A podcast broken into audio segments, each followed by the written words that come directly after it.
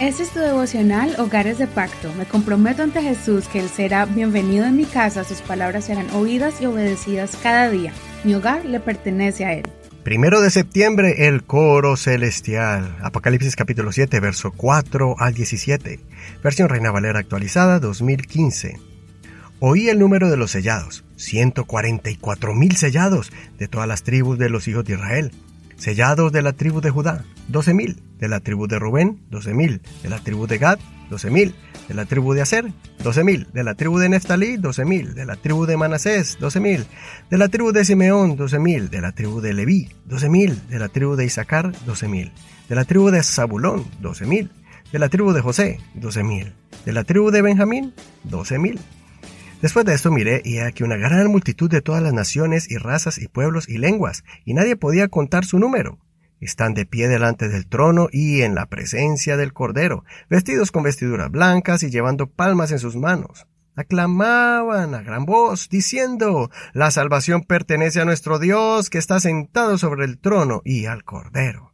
Todos los ángeles que estaban de pie alrededor del trono y de los ancianos y de los cuatro seres vivientes se postraron sobre sus rostros delante del trono y adoraron a Dios diciendo Amén.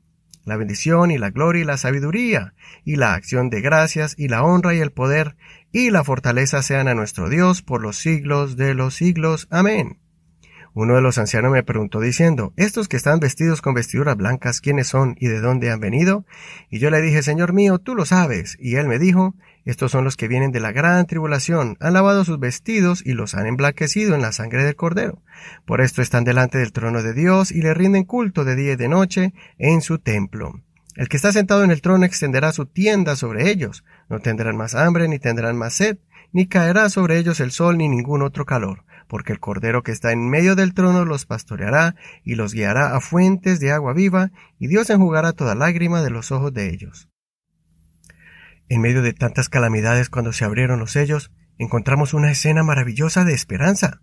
La escena se abre como cuando se abre el telón en un teatro, para mostrar uno de los eventos más gloriosos, cuando una multitud de mártires y de fieles al Señor se reúnen para glorificar al gran consolador de las almas, al que ellos le atribuyen toda alabanza y honra por ser el Salvador de sus vidas.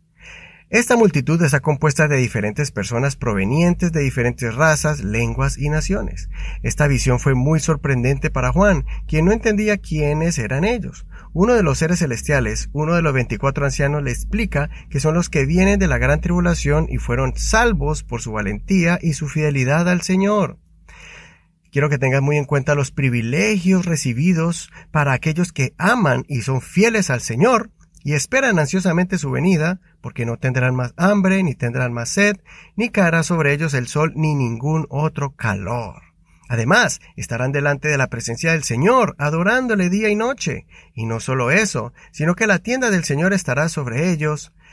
Esto quiere decir que el Señor les extiende su protección completa y permanente, para que ya nunca más vuelvan a sufrir lo que sufrieron durante su vida temporal en la tierra. Así que te animo con todo mi corazón para que no te dejes desviar por los placeres temporales de este mundo, para que no pierdas la esperanza en el Señor y, mientras que estamos aquí en la tierra, que practiques tu mejor adoración para el Señor. Ese tiempo que dedicamos adorando al Señor cuando vamos a la congregación para alabar y asaltar al Señor es también como una práctica o ensayo musical de la manera en que vamos a dedicar nuestras vidas para adorar al Señor. No sabemos exactamente el día ni la hora, ni el año cuando esto ocurrirá. Lo que sí sabemos es que es un evento que ya está profetizado que sucederá. Y no sé ustedes, hermanos, pero yo sí quiero, junto con mi familia, ser parte de ese coro celestial compuesto de diferentes razas, naciones e idiomas que adorarán al Señor a una sola voz. Considera, ¿Estoy afanado por adquirir riquezas materiales que he olvidado las riquezas espirituales? La prosperidad que estoy experimentando aquí en la tierra no me desconecta de mi prioridad, que es estar en la presencia con el Señor. Estoy viviendo mi vida aquí en la tierra de manera justa y piadosamente, y a la misma vez me estoy preparando para vivir en el cielo. Soy tu amigo y hermano Eduardo Rodríguez. Que el Señor escuche tu oración y espero podamos juntos algún día estar en la presencia de Dios para adorarle día y noche.